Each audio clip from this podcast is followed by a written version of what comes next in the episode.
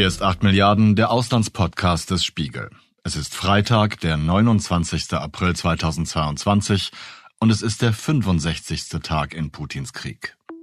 Am 24. Februar begann die russische Invasion der Ukraine und schon am Sonntag danach, an dem Tag, als Olaf Scholz im Bundestag von einer Zeitenwende sprach, drohte Wladimir Putin zum ersten Mal mit Russlands Atomwaffen.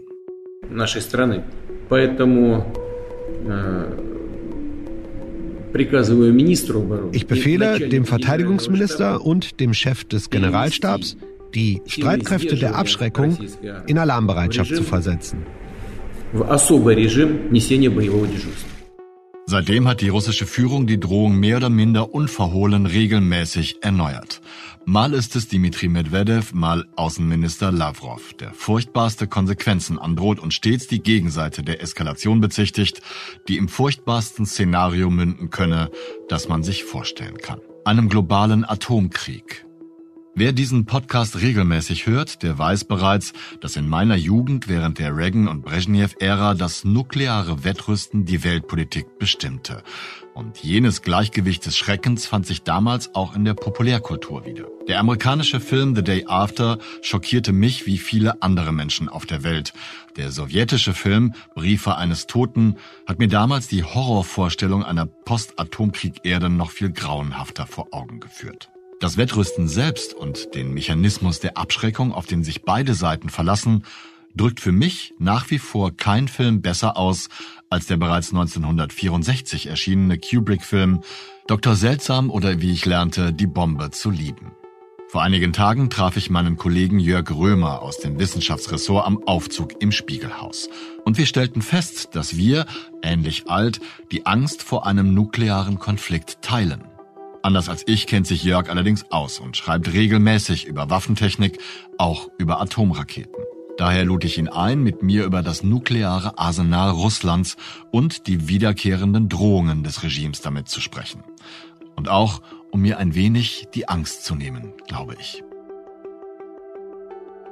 Lieber Jörg, wenn ich Wladimir Putin wäre, Gott behüte, das will ich nicht sein, aber wenn ich Putin wäre, könnte ich dann einfach auf den roten Knopf drücken und eine Atomrakete losschießen? Ja, das ist eine gute Frage, die nicht so leicht zu beantworten ist. Wir sprechen ja im Augenblick viel von dem berühmten Nebel des Krieges und der zieht sich natürlich auch auf diese Bereiche der russischen Sicherheitspolitik und dementsprechend glaubt man viel zu wissen, aber man weiß am Ende relativ wenig. Die gute Nachricht ist, dass die meisten Sicherheitsforscher ähm, davon ausgehen, dass das nicht so leicht möglich ist. Der Grund liegt einfach darin, dass auch bekannt ist und, und dieses Wissen darf man als gesichert annehmen, dass äh, Russland auch wie die USA mit Atomkoffern arbeitet. Mhm. Also das kann man auf Fernsehaufnahmen sehen. Man sieht, wie Putin diesen Koffer trägt oder beziehungsweise ihn seine sein Team ihn immer begleitet, ähnlich wie man das in den USA auch kennt. Und er ist wahrscheinlich nicht der Einzige, der diesen Koffer besitzt. Okay. Ähm, das heißt, wenn ich kurz, ich muss dich sofort unterbrechen, weil das ist natürlich genau das Bild, was man aus entsprechenden Filmen kennt. Und daher kommt natürlich auch genau. diese etwas etwas plötzliche Frage. Und ich glaube, ich habe in einem deiner Artikel diesen Koffer auch schon gesehen. Das ist so ein, so ein Aktenkoffer und da drin ist dann was? Ja, genau. Das ist ein Aktenkoffer, der nennt sich Cheget in Russland. Der wurde auch schon mal im Fernsehen gezeigt. Und nach allem, was man weiß, ist da im Grunde ein elektronisches Kommunikationssystem drin. Einmal. Dann aber auch noch ein autarkes äh, System, was sozusagen die Kommunikation mit den anderen Koffern und den entsprechenden Abschussstellen Stellen sozusagen sicherstellt. Und so haben wir sozusagen zwei getrennte Systeme. Eins zur sicheren Kommunikation, eins zur Koordination der, der Waffen. Und ja, nach allem, was man weiß, gibt es eben drei dieser Koffer. Einen hat Putin und das ist sicherlich der wichtigste. Dann gibt es einen weiteren Koffer, den hat der Verteidigungsminister derzeit ja ähm, Sergei Shoigu. Und den dritten Koffer hat der Generalstabschef äh, Valery Gerasimov also der ist es im Augenblick. Und nach allem, was man vermutet, soll nur die, das sozusagen Zusammenspiel dieser drei Koffer einen Abschuss von Atomwaffen ermöglichen. Das heißt, wenn ich das rekapituliere und auch damit ich es richtig verstanden habe, die drei Koffer beziehungsweise deren Kommunikationssysteme müssen zusammenspielen, damit überhaupt eine Rakete abgefeuert werden kann. Das ist das, was man annimmt. Dazu muss man sagen, kürzlich hat auch jetzt nach der Ukraine-Krise ein Ex-NATO-General mal durchblicken lassen, dass man zumindest zwei dieser Koffer äh, braucht. Wir wissen tatsächlich nicht, ob auch Putin alleine in der Lage wäre. Wahrscheinlich ist es nicht so. Okay, um jetzt mal das Klischee zu Ende zu reiten, ist in so einem Koffer dann tatsächlich auch ein roter Knopf drin? Nee, tatsächlich ist der im, im Cheget wahrscheinlich nicht rot. Man weiß so nicht so ganz genau, ob, ob es wirklich so diesen einen roten Knopf gibt, den man so immer im Kopf hat und von dem man immer spricht. Wahrscheinlich ist es nicht so. Okay. Auf jeden Fall bei den Aufnahmen, die man bisher sehen konnte von solchen Koffern, die stehen übrigens auch in Museen äh, aus, aus, der, aus dem Kalten Krieg und so weiter, noch aus dieser Zeit, da war der Knopf nie rot. Okay, gut. Danke, dass du das äh, für mich geklärt hast. Wie man sieht, ist der Abschussknopf weiß. Die entsprechenden Offiziere müssen solche Koffer stets bei sich haben, Tag und Nacht. Der Punkt ist, es gibt wahrscheinlich noch ein zweites System, von dem äh, berichtet wurde. Und zwar heißt das dieses System der toten Hand. Dieses System ist insofern bemerkenswert, als dass man davon ausgeht, und man hat es aus diesem Grund sozusagen ja, geschaffen. Wenn die russische Führung beispielsweise durch einen Erstschlag von einer anderen Atommacht komplett ausgelöscht werden würde, dann bräuchte man sozusagen für den Zweitschlag eine Art Automaten, der äh, den Abschuss der, der Raketen als, als Antwort, als Vergeltungsschlag, ja. als Zweitschlag sozusagen ermöglicht. Und dieses System, das soll auch schon zur Zeit des Kalten Krieges implementiert worden sein. Aber auch da gilt, man weiß nicht wirklich, ob das tatsächlich so ist, ob es das heute noch gibt. Und man weiß eigentlich nicht mal, ob es tatsächlich jemals voll funktionsfähig war. Das würde dann wie so ein Totmannschalter bei der Deutschen Bahn zum Beispiel, wenn der Lokführer stirbt oder äh, außer Gefecht gesetzt wird, dann hält die Bahn automatisch an, damit der Zug nicht weiter rast. Wäre das dann umgekehrt, dass es automatisch auslöst, wenn jetzt zum Beispiel die drei Herren, von denen du gesprochen hast, nicht mehr reagieren können oder die Koffer zerstört wurden? Also man kann nur spekulieren. Ja. Vorstellbar wäre ja beispielsweise, dass in Höhen, hohen Militärrängen jemand so ein System irgendwie aktiviert, wenn man weiß, alle in der Hierarchie darüber sind möglicherweise umgekommen oder aus irgendwelchen anderen Gründen nicht mehr in der Lage, diesen Cheget äh, irgendwie zu öffnen, dann, dann wäre das natürlich so möglich, ja. Das erinnert mich erneut an Stanley Kubricks Film Dr. Seltsam, der wie erwähnt bereits 1964 in die Kinos kam und in dem schon damals das System der toten Hand angedeutet wurde, als der amerikanische Präsident und der russische Botschafter über die russische Weltvernichtungsmaschine sprechen. Im Film sind amerikanische Bomber auf dem Weg nach Russland, losgeschickt von einem wahnsinnig gewordenen US-General, der eine russische Invasion fürchtet. Erstaunlicherweise sprechen der russische Botschafter und der amerikanische Präsident im War Room der Amerikaner und kurz vor der nuklearen Katastrophe über dieses automatische Abschusssystem, was offiziellen Quellen zufolge allerdings erst in den 1970er oder 80er Jahren endgültig installiert wurde. Entweder war Stanley Kubrick ein noch visionärerer Regisseur als angenommen, oder Filme können auch die Politik beeinflussen. Ich verstehe eins dabei nicht, Alexei. Droht der Premier damit, dieses Weltuntergangsding loszulassen, wenn wir die Flugzeuge nicht aufhalten können? Nein, Sir, das würde kein vernünftiger Mensch tun. Die Weltvernichtungsmaschine ist so konstruiert, dass sie automatisch detoniert. Aber Sie können doch diese Explosion verhindern. Nein, schon beim geringsten Versuch, sie zu entschärfen, würde automatisch die Explosion erfolgen. Wozu solltet ihr so eine Maschine konstruieren? Es waren selbstverständlich verschiedene Genossen dagegen, aber diverse Ausgaben wuchsen uns langsam über den Kopf. Das Rüstungswettrennen, das Weltraumwettrennen und das Friedenswettrennen. Unsere Weltvernichtungsmaschine kostete nur den Bruchteil der üblichen Verteidigungsausgaben für ein einziges Jahr. Aber der entscheidende Faktor war, dass wir hörten, dass Ihr Land an etwas Ähnlichem arbeitete, sodass wir Angst vor einer Vernichtungslücke bekamen. Gut, ich habe zwar gerade versprochen, Jörg, dass ich das Klischee jetzt sein lasse, aber in Filmen gibt es ja immer eine Gefahrenlage, DEFCON, irgendwas, ja. DEFCON One und so weiter heißt das, glaube ich, bei den Amerikanern. Was kannst du zur russischen Situation sagen? Wann ist überhaupt eine Situation gegeben? Ich habe, glaube ich, bei dir von vier Alarmstufen gelesen, in der es zu einem Abschuss von Atomraketen kommen könnte. Ja, das ist richtig. Von diesen vier Alarmstufen wird häufig gesprochen. Auch manche Wissenschaftler bemühen sozusagen dieses Bild von den vier Alarmstufen. Ich hatte das tatsächlich mal in einem Text auch so geschrieben. Darauf haben sich dann nachher erbost diverse andere Wissenschaftler gemeldet, die meinten, Moment, Herr Römer, wir wissen das im Grunde gar nicht. Also auch da gilt, Vieles ist unklar. Wir haben keine Ahnung, was diese Erhöhung der Alarmstufe, die wir ja am Beginn des Ukraine-Konflikts äh, erlebt haben, was die tatsächlich für das russische System bedeutet. Die allermeisten äh, Sicherheitsexpertinnen und Experten gehen ja davon aus, dass man das als reine Botschaft an den Westen werten sollte, sich rauszuhalten. Fakt ist aber, die strategischen Nuklearwaffen von Russland sind im Grunde jederzeit innerhalb von Minuten einsetzbar. Dafür bräuchte man überhaupt gar keine Alarmstufe erhöhen. Also ähm, von daher ist relativ unklar, was diese Erhöhung letztendlich bedeutet. Gibt es denn überhaupt verschiedene Stufen der Alarmbereitschaft oder verschiedene Situationen, die anders kategorisiert sind, so wie das bei DEFCON 1 bis 4, glaube ich, in Amerika kategorisiert wird? Ja, also wie gesagt, die, die Legende okay. sieht eben vor, dass wir in Friedenszeiten sozusagen die erste Alarmstufe haben. Daran würde sich im Grunde auch in der zweiten äh, kaum etwas ändern. Also die Waffen würden nicht aktiviert werden. So, das würde man erst ab der dritten Stufe tun. Und die vierte, die wird in, in Russland immer als äh, voll sozusagen bezeichnet. Die würde dann tatsächlich den Kriegsfall und den Abschuss der Nuklearwaffen beinhalten.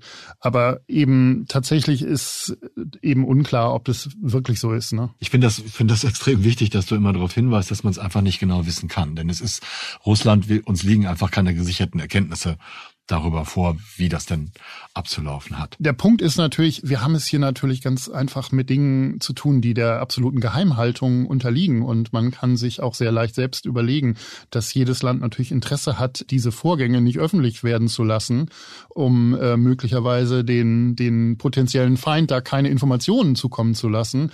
Und dementsprechend ist natürlich klar, dass das, was wir wissen, mit sehr großer Vorsicht betrachtet werden muss. Das ist einfach so. Du hast gerade schon gesagt, dass auch außerhalb von irgendwelchen Alarmstufen, die existieren oder nicht, der Abschuss einer solchen Rakete mit Atomsprengkopf in Minuten erfolgen kann.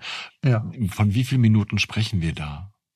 ich habe immer so den Eindruck, dass man diese Waffen vielleicht die Raketen vorwärmen muss oder so, dass es da eine gewisse Verzögerung gibt, aber das weißt du sicherlich besser. Nee, das ist, das ist nicht so. Also da sind wir im Grunde schon bei Fragen zum Bestand des russischen Atomwaffenarsenals. Um vielleicht erstmal deine Frage zu beantworten. Äh, es gibt immer Atomwaffen, die im Grunde jederzeit abgeschossen werden können. Und die Zeit des Abschusses hängt im Grunde nur davon ab, wie lange dieser Autorisierungsvorgang laufen würde, ja.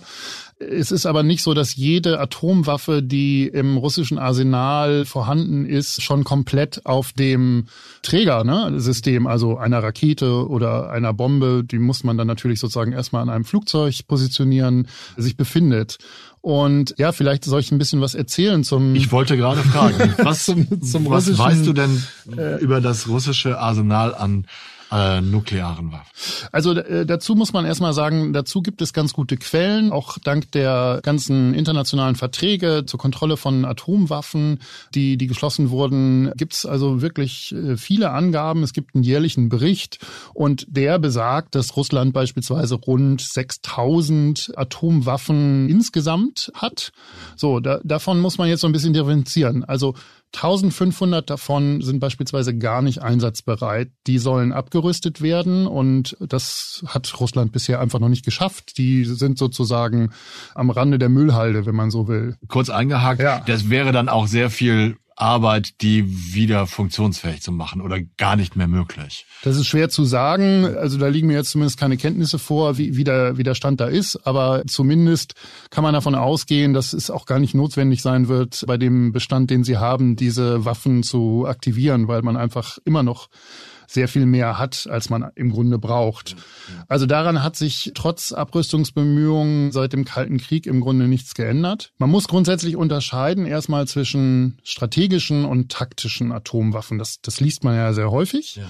So, und nun ist es so, dass... Sag mir doch bitte erstmal, Jörg, inwiefern man zwischen strategischen und taktischen Waffen unterscheidet. Was sind strategische, was sind taktische? Ja, ein wichtiger Punkt. Also Die taktischen Waffen, das sind im Grunde die Waffen, mit denen man andere Armeen oder Bestandteile von anderen Armeen bekämpft, die man im Grunde in der Schlacht einsetzt. Ja, also wenn Putin jetzt in der Ukraine auf Atomwaffen zurückgreifen würde, dann wären das taktische Atomwaffen.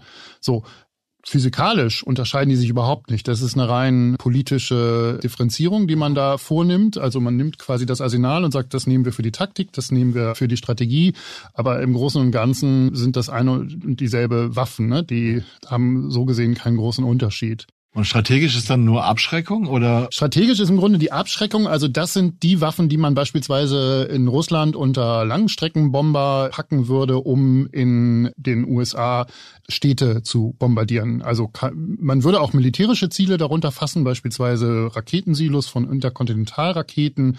Aber im Grunde geht es da jetzt nicht darum, ja, in, in einer Schlacht militärische Infrastruktur zu zerstören oder dem Gegner irgendwelche Verluste beizufügen, sondern es geht wirklich so um, um Teile der Abschreckung. Und ja, dazu muss man vielleicht auch nochmal sagen, ne, äh, sowohl die russische als auch die amerikanische Militär- und Atomdoktrin sehen halt vor, dass man sich eben auch den Erstschlag vorbehält in bestimmten Situationen. Da kann ich vielleicht nachher noch mal ein bisschen mehr ja. zu erzählen. Und dementsprechend sind diese strategischen Waffen, das sind die, die ich eben vorhin meinte, im Grunde jederzeit einsatzbereit. Tonight, Russian Foreign Minister Sergei Lavrov with a chilling warning. The risk of nuclear war is a real one. Speaking to state-run media, Lavrov said, quote, the danger is serious. It is real. It cannot be underestimated. He added that he did not want to see these risks of nuclear war, quote, artificially inflated. Also bei den taktischen kann man sagen, Von den 6000, die ich eben erwähnt habe, sind das ungefähr 1900. Die sind im Grunde in unterirdischen Silos, werden die gelagert und die sind auch nicht unter irgendwelche Trägersysteme geschnallt, ne? also nicht auf Raketen montiert oder unter Bombern oder äh, in, in U-Booten oder ähnlichem. Ja. So, und der größte Teil von denen steht den Seekräften zur Verfügung. Also beispielsweise Torpedos, Marschflugkörper, die haben so eine Reichweite, was weiß ich, sagen wir mal so maximal 2500 Kilometer, kann man sich immer ganz gut merken bei Marschflugkörpern. Und die sind im Grunde für, für den Fall, dass man eben dem militärischen Gegner irgendwelche gezielten Attacken aussetzen möchte. So, was daran auch noch ganz interessant ist und vielleicht nicht so bekannt ist, auch für Raketenabwehrsysteme werden solche Atomwaffen vorgehalten. Also um Moskau gibt es beispielsweise ein ziemliches net dichtes Netz von, von Flugabwehr. Wir haben jetzt ja häufiger mal von diesen S-300 Flugabwehrraketen äh, gehört und die kann man auch eben mit Atomsprengköpfen ausstatten. Also würde man beispielsweise einen Flugzeugangriff mit, was weiß ich, strategischen Bombern erwarten, könnte man auch mit solchen atomaren Gegenschlägen versuchen, den Gegner auszuschalten. Das ist so ein, so ein Szenario, was es eben auch gibt. Und auch dafür gibt es ich glaube, es sind einige hundert Atomsprengköpfe, die im Grunde vorgehalten werden für taktische Attacken. Jetzt schreit der Laie in mir, wie soll das gehen, wenn man sich selber mit Atomwaffen verteidigt, weil Strahlenradius und ähnliches und so weiter und so fort. Wahrscheinlich muss ich da noch mehr wissen über verschiedene Bombenarten, Waffenarten oder sehe ich das falsch? Ja, also die haben natürlich eine relativ große Reichweite. Wenn man sich jetzt vorstellt, man würde beispielsweise Marschflugkörper zur Raketenabwehr verwenden, ne? dann haben wir eben diese berühmten 2500 Kilometer. So, das ist schon relativ weit weg. Aber klar, man kann natürlich nicht völlig ausschließen, dass es dort auch ja zu, zu Schäden auf russischem Gebiet käme. Ja. Das ist klar, ja. ja. Dann zu den strategischen Waffen, das sind ein bisschen mehr. Also da liegen wir so bei 2500. Ja, wie ich schon sagte, die sind im Grunde jederzeit einsatzbereit. Die sind auf Interkontinentalraketen bereits installiert. Die stehen in Silos, können aber auch von mobilen Rampen abgeschossen werden, also auf LKWs. So, wir haben ja neulich von dem Test dieser Samad-Rakete gehört. Das ist im Augenblick die größte Interkontinentalrakete, die Russland in der Entwicklung hat.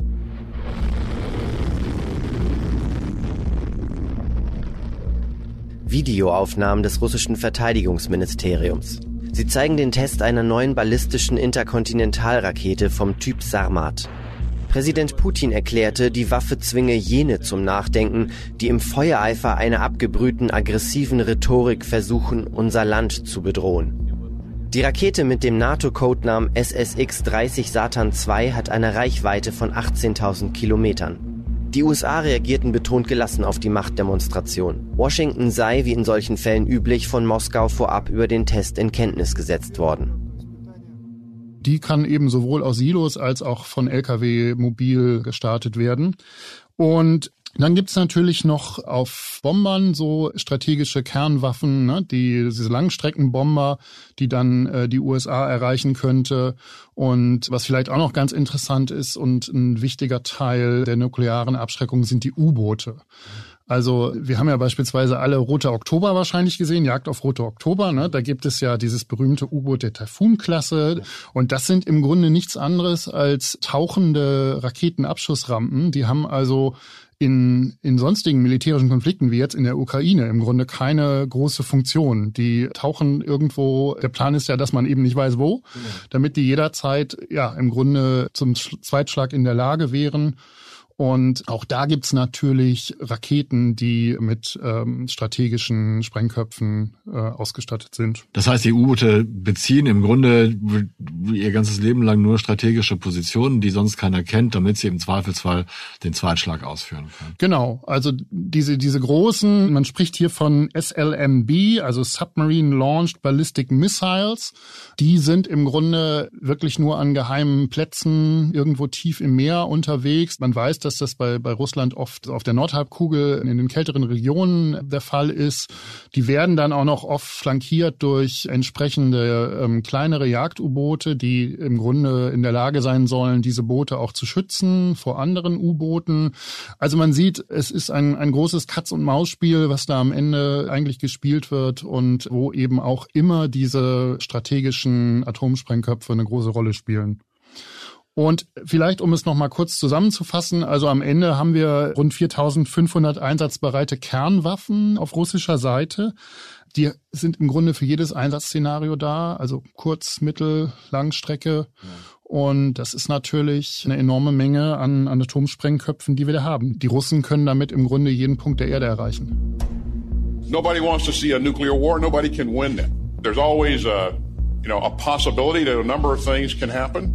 But you know, again, I think it's uh, it's unhelpful and dangerous to rattle sabers uh, and speculate uh, about the use of uh, nuclear weapons. Wenn du von Einsatzszenarien sprichst, dann kommt bei mir sofort dieser Begriff, den ich nicht wirklich definieren kann, Mini-Nukes in den Kopf. Und ich glaube, wie bei vielen neumodischen Worten, die mit Mini anfangen, ist es im Grunde eher eine verharmlosende Ausdrucksform für doch äh, valide Sprengkraft. Aber ich weiß es wirklich nicht genau. Wo könnten in einer in einem Krieg, in einer Schlacht oder in Schlachten, wie sie jetzt in der Ukraine stattfinden, überhaupt nukleare Waffen eingesetzt werden und kämen dann diese Mini-Nukes in Frage? Auch das ist natürlich eine schwer zu beantwortende Frage.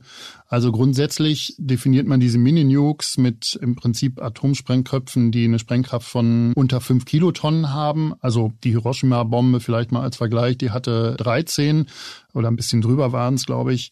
Und ein Szenario, was immer wieder jetzt aufgebracht wurde, ist, dass so eine Mini-Nuke irgendwo über der Ukraine gezündet werden könnte. Und ja, neben den Folgen einer atomaren Explosion wäre ein Zweck möglicherweise ein äh, starker elektromagnetischer Impuls, der von so einer Explosion ausgeht. Der hätte zur Folge, dass in der Ukraine erstmal im Grunde sämtliche Elektronik versagen würde. Und das hätte natürlich aus taktischer Sicht für Russland Russland große Vorteile. Allein wenn wir bedenken, dass, was weiß ich, sämtliche Radargeräte über, über Strom laufen. Klar, die haben auch Batterien, aber das muss man irgendwann mal laden und dann haben wir ein Problem, wenn wir keinen Strom mehr haben. So, und das aber ist, auch vieles andere, ne? Also Kommunikation, das mal, da, solche Sachen. Ja. Also klar, ich rede äh, dann erstmal nur vom, vom Militärischen, ne? aber klar, für, für das Leben natürlich sowieso. Also muss sich jeder nur mal vorstellen, wie es wäre, wenn plötzlich mit einem Schlag sämtliche Elektrizität abgestellt werden würde.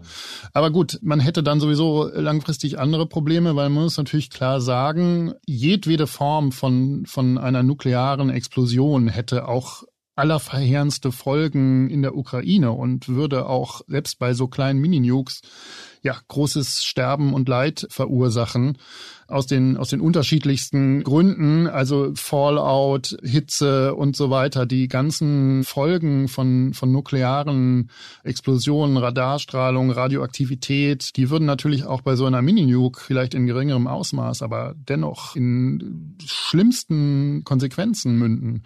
Und ja, das ist ein großes Problem. Aber vollkommen klar, wenn, wenn so eine Mini-Nuke ungefähr fünf Kilotonnen Sprengkraft hat und das immerhin schon fast die Hälfte einer Hiroshima-Bombe ist. Ähm, also auch ein halbes Hiroshima stelle ich mir ganz gruselig vor und auch langfristig sehr, sehr schlimm. Keine Frage, wenn man allein an die Folgen denkt, die Hiroshima über, über Jahrzehnte hatte, ne? Das wäre natürlich auch da keineswegs anders. Die, die Menschen würden jahrzehntelang äh, leiden. Es würde auch jetzt tausende Tote geben.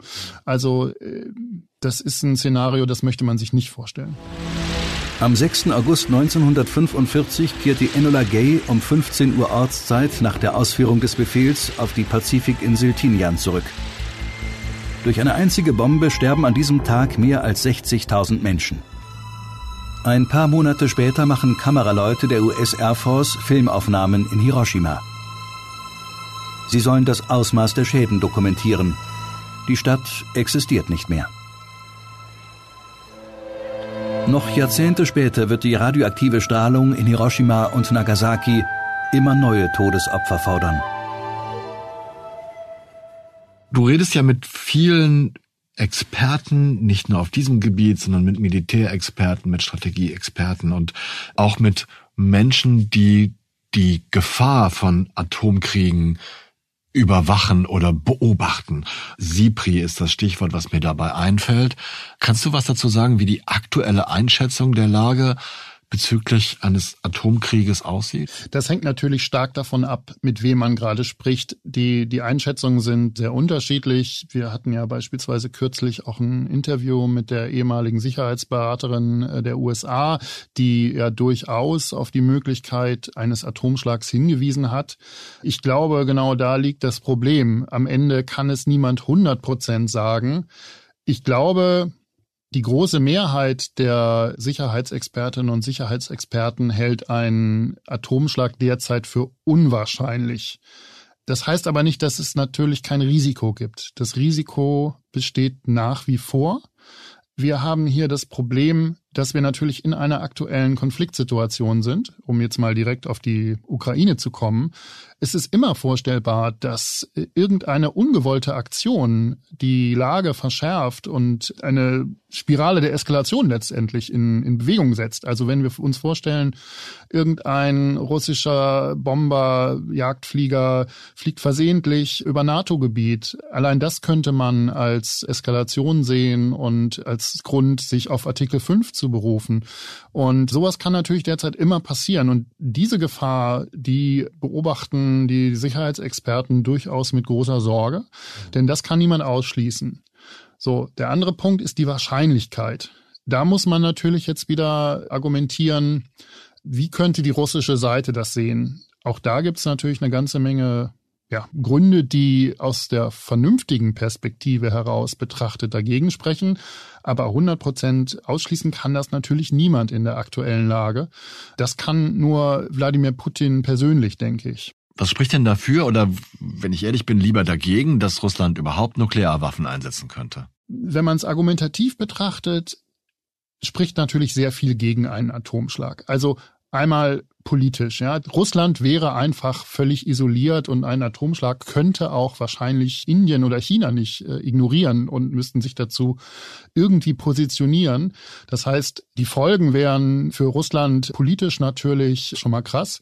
Wenn wir es jetzt aber aus der ja vielleicht etwas wissenschaftlicheren, naturwissenschaftlichen Perspektive sehen, ist es ähnlich. Ne? Also ähm, die Folgen eines Fallouts, also wenn sozusagen radioaktives Material, das bei einer Explosion in die Atmosphäre hochsteigt und dann je nach Wind und Wetter transportiert wird über weite Strecken und irgendwo wieder runterkommt, die können natürlich einerseits Russland treffen. Das heißt, selbst bei einer Mini-Nuke hätten russische Bürger möglicherweise mit den Folgen eines solchen Angriffs zu kämpfen. Andererseits könnte so ein Fallout aber auch NATO-Gebiet treffen. Und auch da ist die Frage, wie man das interpretiert und wie Artikel 5 sich dazu verhält. Ne? Das sind alles Fragen, die es eher unwahrscheinlich machen, dass ein Atomschlag im Augenblick oder sagen wir mal ein, der, der Einsatz einer Atomwaffe ja, passieren könnte. Das ist ein wichtiger Gedanke, finde ich. Und ich habe in einer der vorigen Folgen mal darüber gesprochen, dass ich ähm, 1986 nach dem Reaktorunglück von Tschernobyl mit meinem Vater bei uns im Garten war und wir haben also an der Westgrenze Deutschlands gelebt und er konnte dort halt einwandfrei ganz erhöhte Strahlenwerte nachweisen im Geigerzähler. Also spätestens seitdem weiß das glaube ich auch jeder, ne, dass, ja. dass man das nicht eindämmen oder auf ein Land begrenzen ja. kann. Das ist nicht möglich, so gezielt Atomwaffen einzusetzen. Dazu gibt es viel zu viele Faktoren, die man nicht vorhersehen kann und zumindest mit der durch die Brille der Vernunft betrachtet muss man sagen, würde man nicht so handeln. Ne?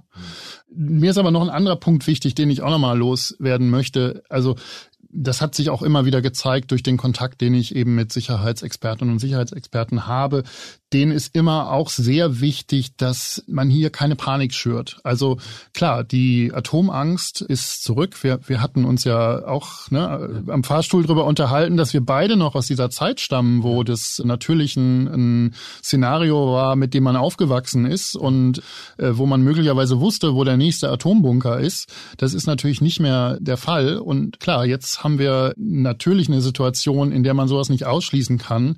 Aber trotzdem, glaube ich, ist es wichtig, dass man hier wirklich keine Panik schürt, weil wenn man es eben nüchtern betrachtet, sprechen die aller, allermeisten Argumente wirklich gegen den Einsatz einer Atomwaffe. Wir haben seit dem Zweiten Weltkrieg, trotz der Eskalation im Kalten Krieg, die es ja teilweise gab, sogar trotz der Unfälle, die es ja immer wieder gab und die beinahe einen Atomschlag möglich gemacht hätten, nie wieder einen äh, Abwurf oder den Einsatz einer Atombombe erlebt. Und das spricht natürlich auch irgendwo dafür, äh, dass wir halbwegs noch ruhig schlafen sollten.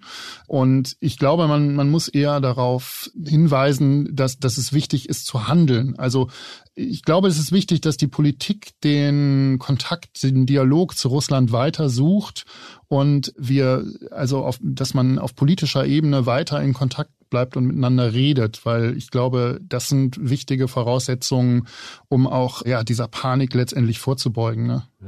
Eigentlich ein sehr schönes Schlusswort. Nee, nee, ich finde das super, dass du das gesagt hast. Also ich habe es hier nirgendwo stehen und das, das finde ich, finde ich wichtig, weil das ist nämlich genau das Gefühl, was die Leute haben. Ja, und das ist natürlich auch ein Punkt, wo, wo äh, wir Journalisten uns eigentlich auch mit befassen sollten und wo, wo ich jetzt ständig mit konfrontiert bin, wenn ich über solche Dinge schreibe, dass ich mich natürlich frage, wie, wie schaffe ich es, dass ich keine Panik schüre, weil ich tatsächlich zu dem Schluss gekommen bin, dass keine Panik angebracht ist. So, nun muss man natürlich trotzdem drüber berichten und schreiben. Das gebietet nun mal sozusagen der, der äh, Takt der Zeit.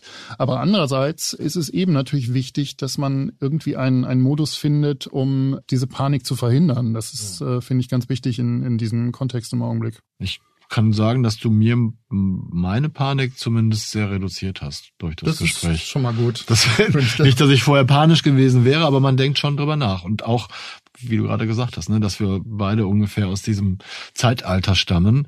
Da ist es, glaube ich, relativ normal, dass man reflexartig diese Panik verspürt.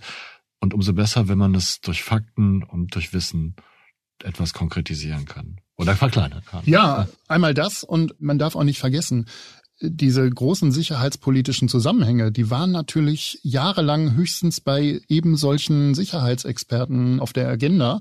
Und die sind natürlich in der breiten Öffentlichkeit jahrelang nicht mehr diskutiert worden. Ne? Also wir haben auch alle so ein bisschen verlernt, uns mit diesen Themen auseinanderzusetzen. Und ich meine, wir haben, was weiß ich, jahrzehntelang Kalten Krieg also erlebt und, und letztendlich auch gelernt, damit umzugehen war, war bestimmt nicht einfach äh, für uns alle, aber ich glaube, das ist eben ein wichtiger Punkt, da nochmal darauf hinzuweisen, dass wir jetzt hier nicht in Panik in den Atombunker rennen müssen. In den 1980ern hätte ich tatsächlich gewusst, wo Bunker zu finden sind. Heute weiß ich das nicht mehr. Aber Jörg hat mir tatsächlich ein wenig die Angst davor genommen, dass Wladimir Putins Russland diesen bösartigen und rechtswidrigen Angriffskrieg nuklear eskalieren könnte. Letztlich glaube ich, dass es Russlands Führung zwar total egal ist, wie das eigene Volk unter den Kriegsanstrengungen, den Sanktionen und auch den erwartbaren Folgen leidet, ich glaube aber auch, dass Putin lieber über ein bankrottes, hungerndes Reich herrschen möchte, als über eine dauerhaft verstrahlte Wüstenei, in der er niemanden mehr herumkommandieren, schikanieren oder wegsperren kann. Und erneut wird mir klar, wie schlau Stanley Kubrick in seinem Film Dr. Seltsam die Mechanismen nuklearer Abschreckung und das Gleichgewicht des Schreckens schon sieben Jahre vor meiner Geburt porträtierte. Abschreckung ist die Kunst, im Hirn des Feindes vor dem Angriff des anderen Furcht zu erzeugen. Gerade wegen des automatischen und unwiderruflichen Entscheidungsvorganges, der menschlichen Einfluss äh, vollkommen ausschließt, ist die Weltvernichtungsmaschine geradezu erschreckend, äh, äh, einfach zu verstehen und völlig glaubhaft und überzeugend. Ach, ich wollte, wir hätten so eine Weltvernichtungsmaschine. Das war 8 Milliarden, der Auslandspodcast des Spiegel über Putins und Russlands Krieg gegen die Ukraine. Ich bedanke mich bei Jörg Römer für das aufschlussreiche Gespräch, seine wohltuend nüchterne Einschätzung der nuklearen Gefahr und ich freue mich schon jetzt auf die nächste gemeinsame Aufzugfahrt. Philipp Fackler hatte heute nicht nur mit der Technik, sondern auch mit meiner Folge zu kämpfen und er hat beides gewohnt bravourös gemeistert, wofür ich ihm sehr dankbar bin. Allen Wesen, die uns zuhören, danke ich für ihr anhaltendes Interesse, ihre Aufmerksamkeit und das kluge Feedback, das uns erreicht. Wie immer finden Sie die Kontaktmöglichkeiten in der Beschreibung dieser Folge. Dort habe ich auch Jörgs Artikel sowie die Filme und Ausschnitte verlinkt, die ich in dieser Folge erwähnte. Und wenn Sie interessiert, wie der Status von Deutschland in der nuklearen Teilhabe der NATO ist, dann empfehle ich Ihnen die entsprechende Folge unseres Podcasts Stimmenfang, den mein Kollege Marius Mestermann moderiert. Diesen Link finden Sie in den Show Notes. Bleiben Sie tapfer und gesund. Ich verbleibe bis Montag, Ihr Olaf Häuser.